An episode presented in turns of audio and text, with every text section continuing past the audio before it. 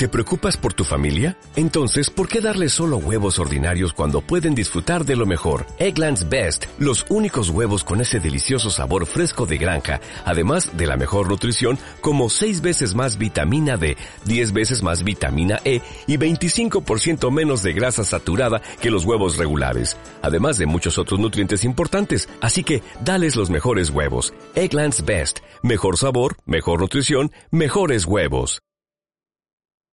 Hola, hola. Antes de iniciar charlando sobre este nuevo podcast, queremos darte las gracias a ti, que nos escuchas y nos apoyas dando un solo clic. Siéntate a escuchar este primer episodio de Vidas Acordes.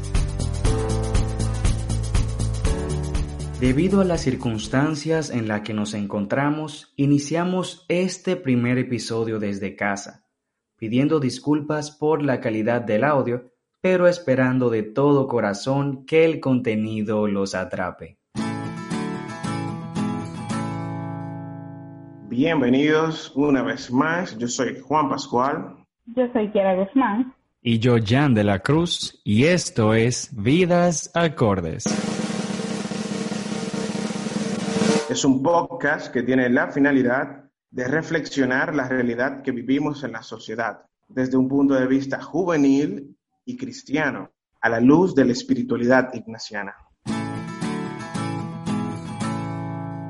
¿Qué tal chicos? ¿Cómo están? ¿Cómo se sienten en el día de hoy?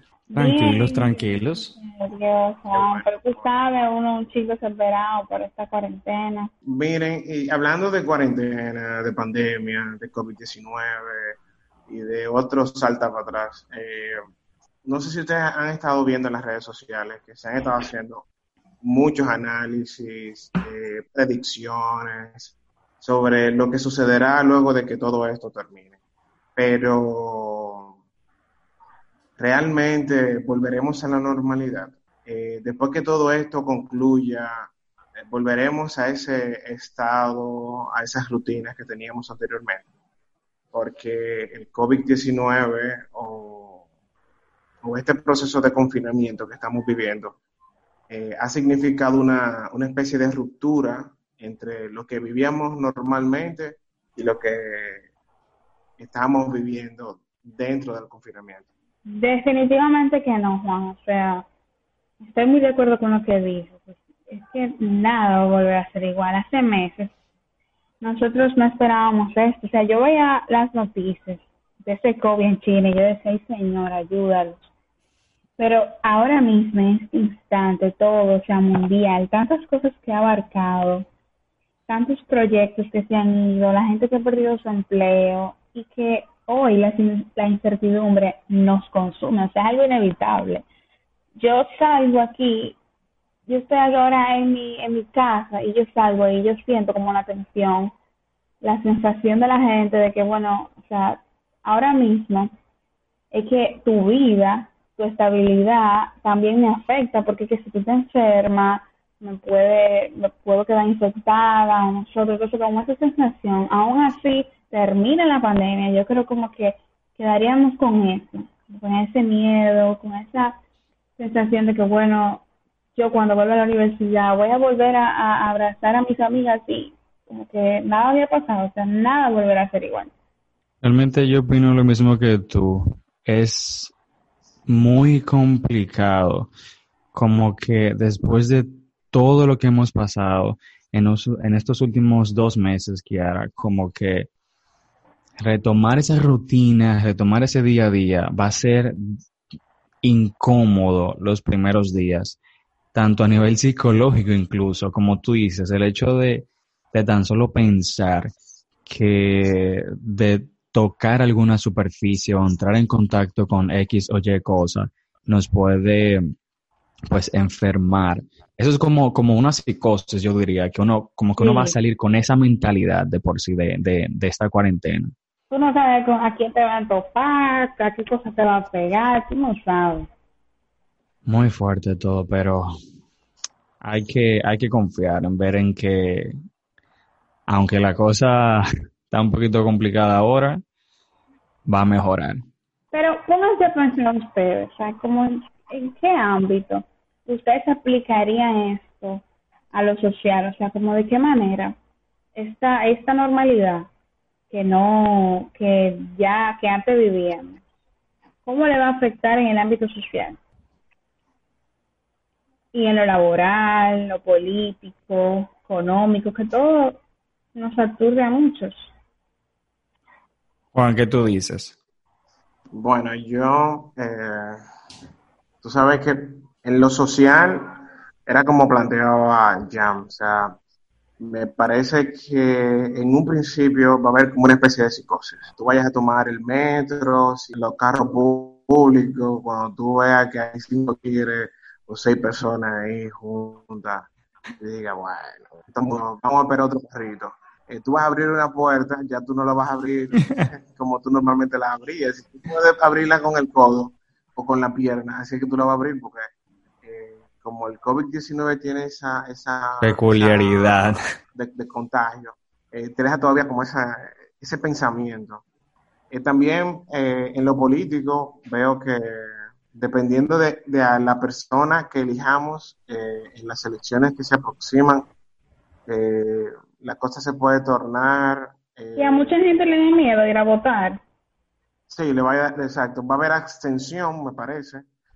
Y también me parece que como muchas empresas han estado suspendiendo eh, muchos empleados y a, muchos los han estado despidiendo, el nuevo gobierno, o sea, el primer reto que va a enfrentar es el tema del desempleo, que va a haber una alta tasa de desempleados, eh, la economía también, hay que para poder, exacto, para poder subir la productividad tenemos que, necesitamos empleados.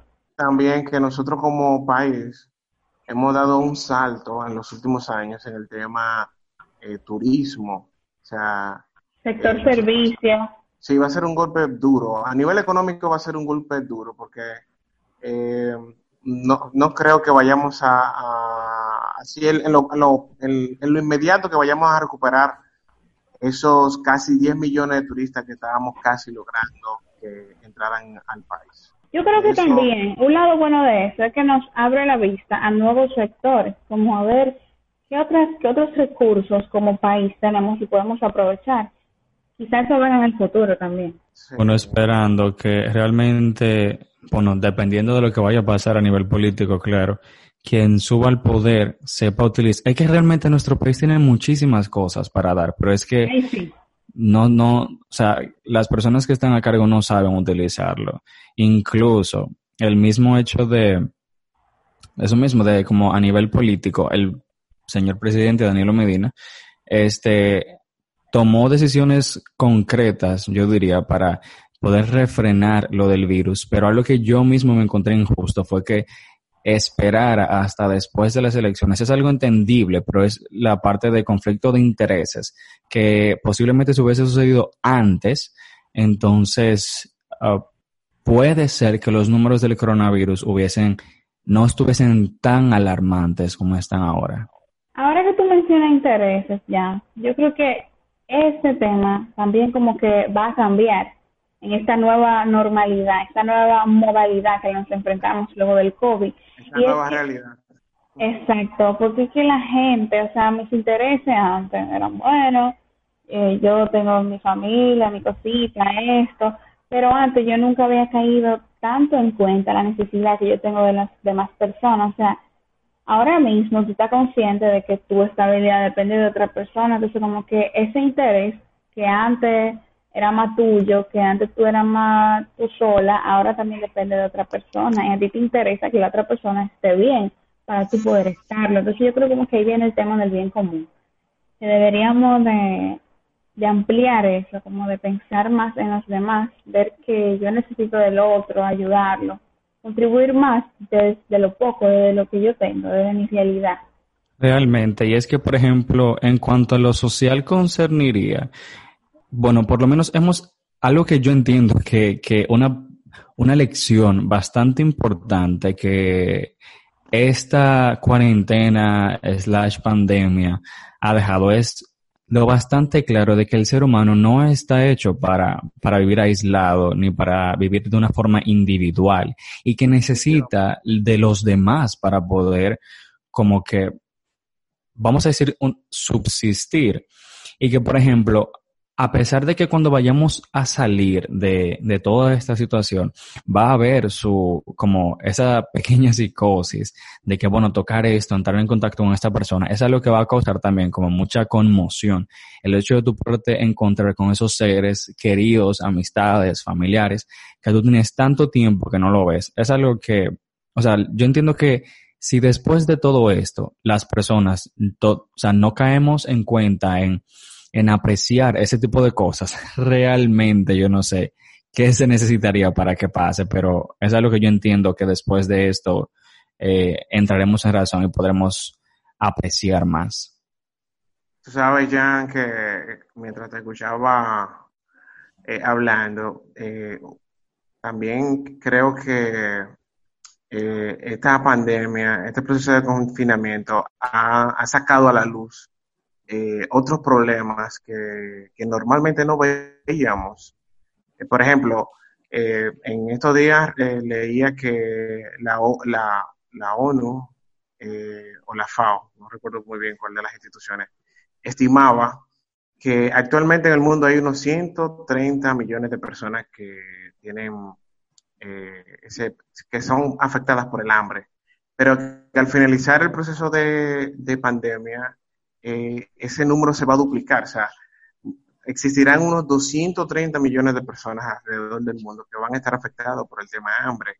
Eh, también otra cosa que, que, ha surgido, que, es evidente, es que muchos eh, tenemos, el, vamos a decir, el, la gracia de poder contar con un buen un buen sustento económico que nos ha permitido eh, vivir el confinamiento de, de, otra forma, pero hay otros, otras personas que casi no la mencionamos, porque se menciona mucho los policías, los médicos, pero casi no, que viven del cada día, gente. Ajá, no se habla, por ejemplo, de las personas que están en los supermercados diariamente, eh, el, el condolero, las enfermeras. Eh, las enfermeras, no se habla de las personas del transporte público que salen día a día a buscar el dinero, de su familia, los taxistas, no se habla del mercado informal, de, toda esa gente que está, eh, más que nunca, yo he visto a más vendiendo productos, eh, o sea, también la, la, la, pandemia ha desnudado algunos sectores y, nos ha mostrado ese otro lado. Su verdadera cara. su verdadera cara. Por ejemplo, en el caso del sector salud dominic eh, nuestro, eh, el COVID-19 nos ha mostrado de que se necesita invertir más en salud, o sea, hay que invertir más. Para que seamos un pueblo con un mayor y mejor acceso a la salud. Y lo, lo, triste de la historia es que antes de que todo esto pasara, de por sí ya el sector salud hace mucho ha estado llamando la atención en cuanto a eso. Pero es, es, bueno, por lo menos a mí eso es lo que me da impotencia y es la famosa frase que, que bueno, que está en, en nuestro país, que es que el dominicano pone candado cuando ya les roban. Entonces, es como a lo que, pasa. Si se hubiese invertido en el sector salud antes de, posible, bueno, posiblemente no, la cosa como está en el momento, o sea, los casos y todo eso, no fuese tan, no estuviese tan grave. Pues yo espero que aprendamos la lección, porque realmente, mira, está difícil si colapsa ese sistema. Realmente. No, y el mismo, el mismo eh, sector de, educación. O sea, tengo amistades que están en el colegio que me dicen que es, hay algunos que sí han disfrutado la parte de, de tener clases virtuales, pero muchos me han dado uno que otro comentario negativo. Eh, otra, otro, vamos a decir, otro escenario que, que nos presentó el, el COVID-19 es el escenario del teletrabajo. Eh, antes de, iniciar el programa conversábamos y Jan decía que él le había ido bien, a mí no me ha ido tan bien. Yo siento que yo estoy trabajando mucho más que si, estuviera en la oficina, pero también trabajar desde la casa eh, tiene sus ventajas. Eh, y, me parece, y me parece que después de que todo esto termine, en la legislación dominicana, que es una legislación creo de los años 80, no sé muy bien, no soy muy, eh, no soy muy abogado. me parece que el tema teletrabajo ya es un hecho y que es algo que las instituciones públicas, Definitivamente. Eh, las ONG, todos van a tener que ver. ¿Cuánta gente se ha tenido que actualizar? Realmente.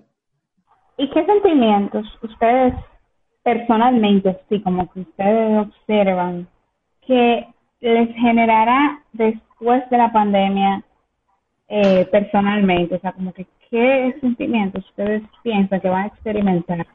Uf, qué pregunta. bueno, de manera personal yo digo que va a ser como una mezcla o una montaña rusa de emociones, porque la misma parte de preocupación y diría que ansiedad por salir y saber que hay cosas que ya no las vas a poder, bueno, no, la, no las voy a poder hacer de la misma manera o con la misma confianza, yo diría que antes, como que ese pequeño cambio de chip va a ser un poco difícil. Como que la transición nos va a llevar a un nivel de desconfianza, como de preocupación. Yo creo que yo voy a estar muy tímida porque yo llegar a la universidad, ver a mis amigos y yo sé que yo no la voy a poder abrazar igual que antes o la voy a poder eh, hablar de que súper cerca o estar tan, no sé, o sea, yo a mis amigos, yo a veces salgo y, y he paniqueado, o sea, yo salgo como que, ¿qué? es cierto, uno cuando sale eh, llega a la casa como con un estrés, porque eh, tú no quieres como que la gente te pegue mucho, si tú ves que hay una especie de, de, aglomeración, Eh, tú quieres evadirla, sí, es verdad, definitivamente. No, y la misma parte de llegar a tu casa y saber que tú tienes que de una vez quitarte los guantes, lavarte las manos, que quitarte esto, que quitarte aquello. Para mí eso, yo no me gusta salir de verdad, porque siento que el simplemente hecho de tener que volver y pasar por un proceso de desinfección, para mí es como desesperante. Y tú, bueno, tú en el supermercado, tú una gente tosiendo y ya, o sea, tú, eso como que aléjate. Totalmente cierto. Mira, en, el caso mío, en el caso mío con el tema de, los sentimientos, yo, a mí me parece que aquí va a pasar lo mismo que pasó mataron al jefe, cuando mataron a... a mí me parece que, porque es que el dominicano es como, como especial, o sea, como el salame aquel, es especial. A mí me parece que esto, ok, se terminó, y aquí se va a disparar el consumo de alcohol, eh, mucha salidera. Por ejemplo, eh, mi esposa quiere ir a, la playa, ella está loca por ir a la playa. Yo sé que hay mucha gente que después que, que, que esto termine, lo primero que van a hacer, eh, fulana, eh, ponte ahí, prepárate un espagueti, ponme la chancleta y vámonos. Ay, sí, lo un viajecito para la playa. Yeah, o te van a ir por río y déjame ver si tú no panas, beber una cervezuana, o sea. Ya, para mí, sí, para mí, cuando esto concluye, va a haber como una pequeña euforia. Ay, sí, les cuento. Ajá. Que yo estaba haciendo mi pausa, ignaciana, y yo perdí el hilo totalmente, porque me puse a pensar, bueno, yo quiero volver a misa pero ¿y cómo va a ser el tema de darnos la paz? ¿Cómo va a ser eso de ver a mis compañeros de comunidad de nuevo? ¿Y cómo va a ser como que volver a ese ambiente? Y yo siento como que también la iglesia, dentro de la iglesia, hay muchísimas cosas que van a cambiar, porque imagínense ahora tomar la misa así virtual y esos encuentros. No, y que de por sí, por ejemplo, tú sabes que cuando uno está en la iglesia, están los bancos y que cuando, por ejemplo, los domingos, eso se llena y todo el mundo está pegado. Pero y ahora, imagínate tú un domingo, o sea, ¿cómo, cómo, cómo los sacerdotes, o sea, qué medidas ellos tomarán entonces cuando, cuando estemos ya en persona para, porque me imagino que algo harán o no sé, como para evitar que, que nos nos, o sea, que estemos como tan, tan pegados, vamos a decir. Eso es algo que también yo digo, bueno, señor, ¿qué va a pasar? Es, es probable que se, que se aumenten las misas para que, qué sé yo, la misa de las siete, que es de las que más se llena, no tenga tanta gente.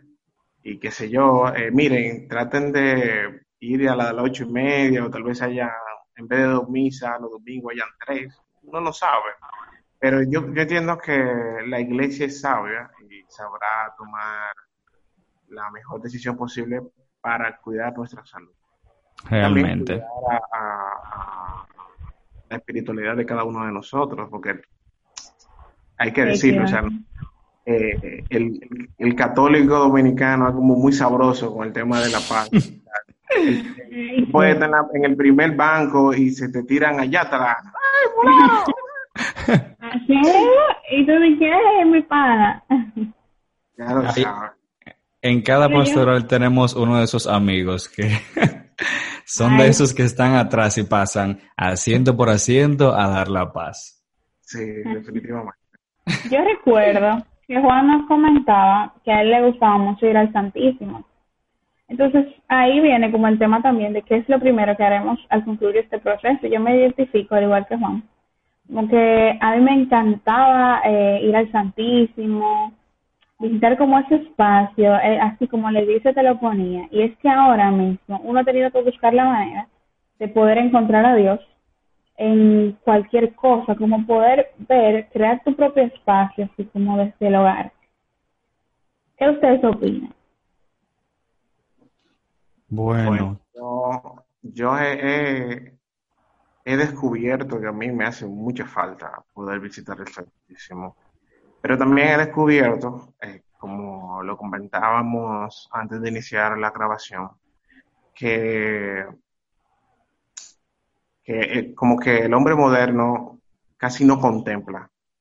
Eh, en, este, en este tiempo de confinamiento, contemplar la naturaleza, ver, qué sé yo, por ejemplo, yo tengo un patio acá en la casa y me he dado cuenta que en mi patio se llena de, diferentes aves. Hay muchas que ni siquiera yo las conozco.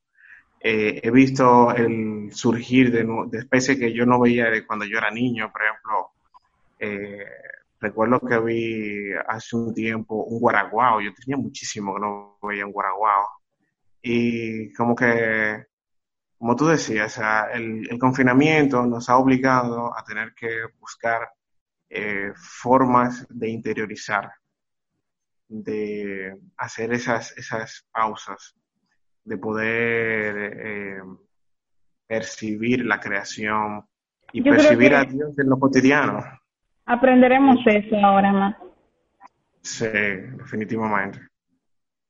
Realmente, es como, por ejemplo, a mí me pasa bastante parecido como tú dices, Juan. Yo tengo en mi habitación una ventana que da como a la parte de detrás de mi casa y ahí hay como un espacio donde se ven árboles y todo ese tipo de cosas. Y cada vez que yo voy a hacer mi oración del día y la pausa, yo siempre lo hago mirando hacia esa ventana, porque es como que al no tener la oportunidad de, de ir a misa es como, como ustedes dicen, buscar esa forma de tener ese encuentro con Dios, aún en la intimidad sobre todo.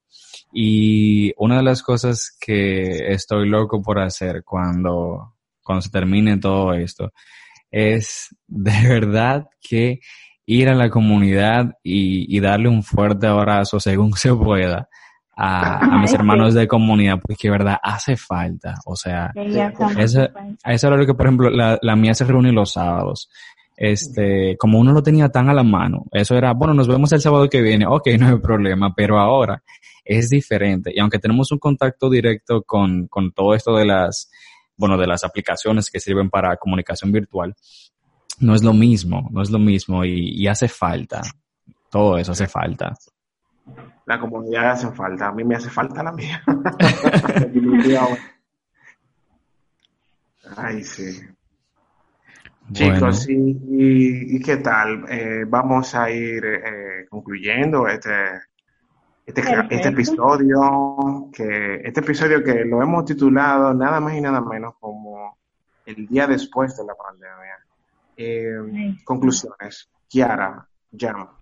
Yo creo que ese día después de la pandemia estaremos más preparados para dejarnos guiar por el por, por lo que queremos hacer desde el fondo de nuestro corazón, como dejarnos guiar por nuestros deseos más profundos.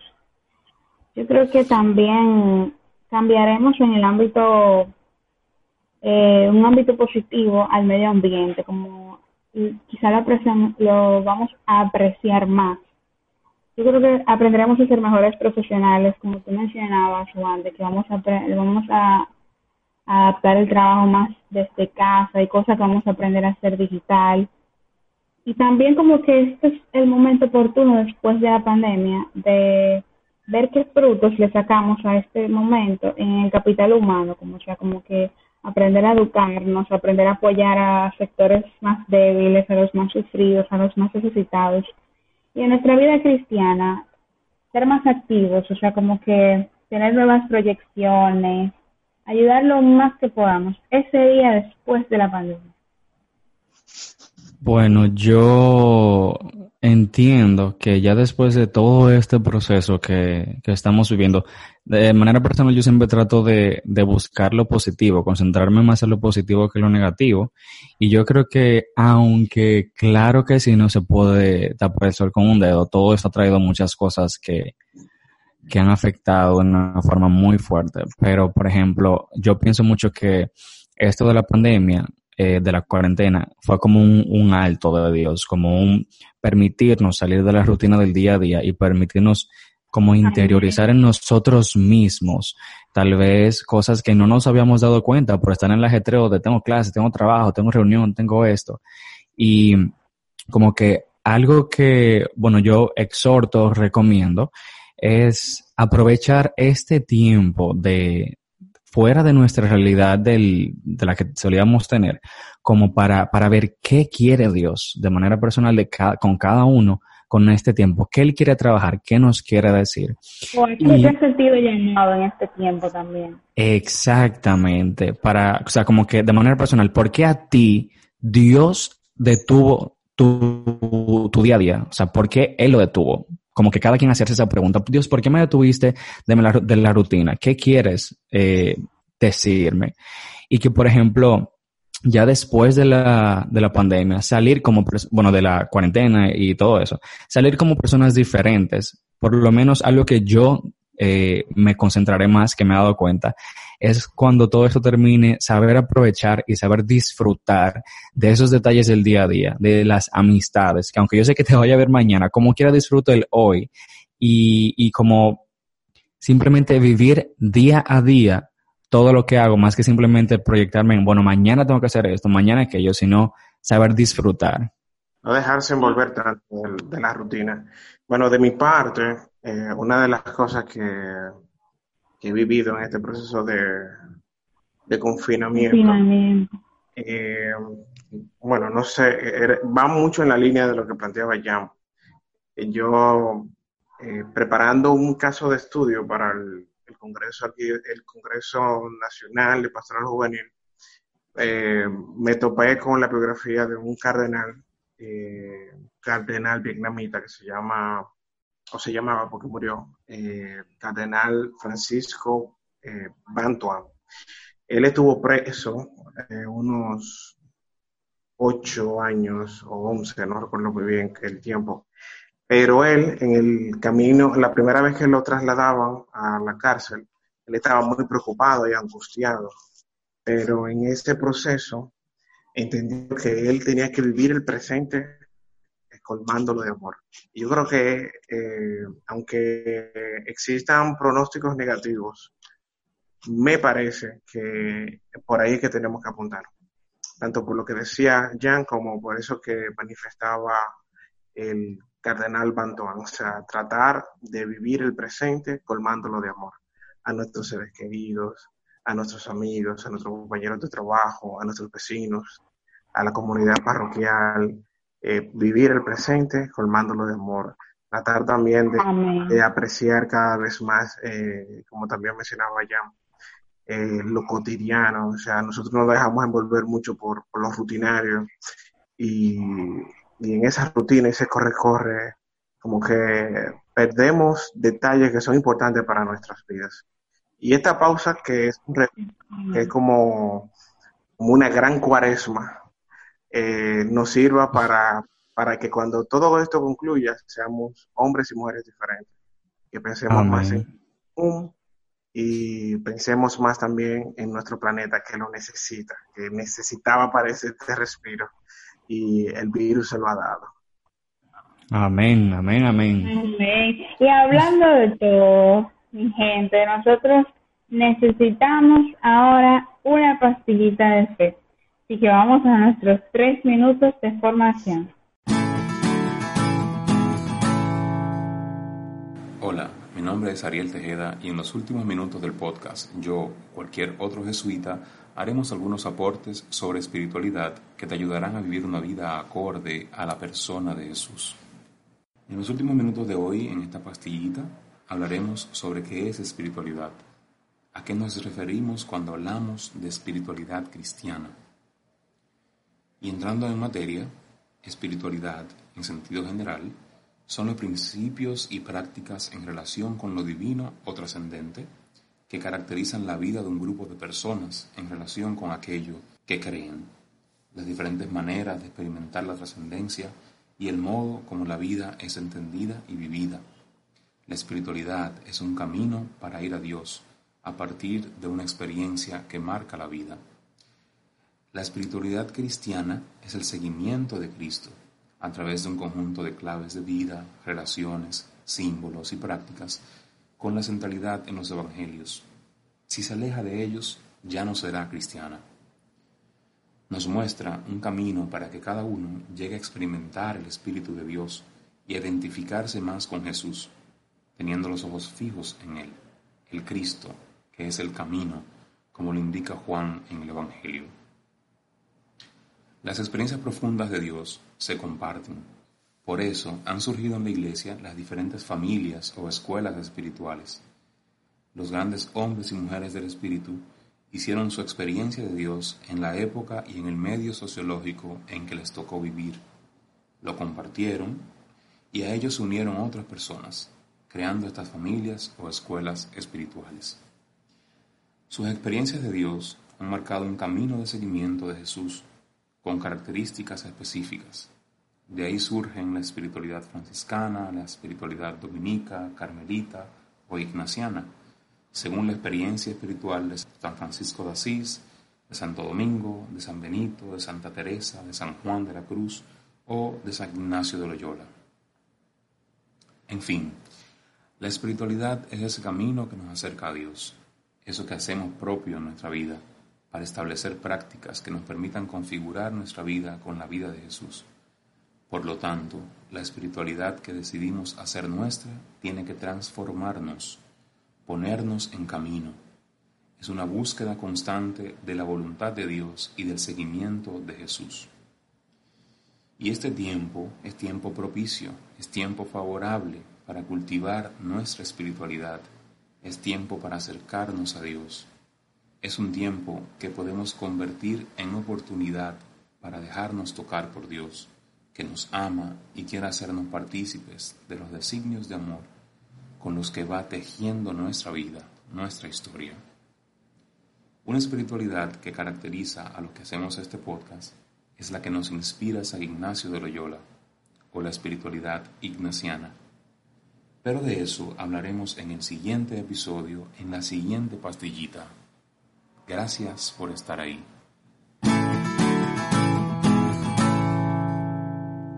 Después de estas dulces pastillitas, hemos llegado a nuestra parte final. Recuerda seguirnos en nuestras redes sociales, Vivas Acordes Podcast. Estuvimos con ustedes, sus amigos, Jan de la Cruz, Juan Pascual y Kiara Guzmán. Se despiden hasta el próximo episodio.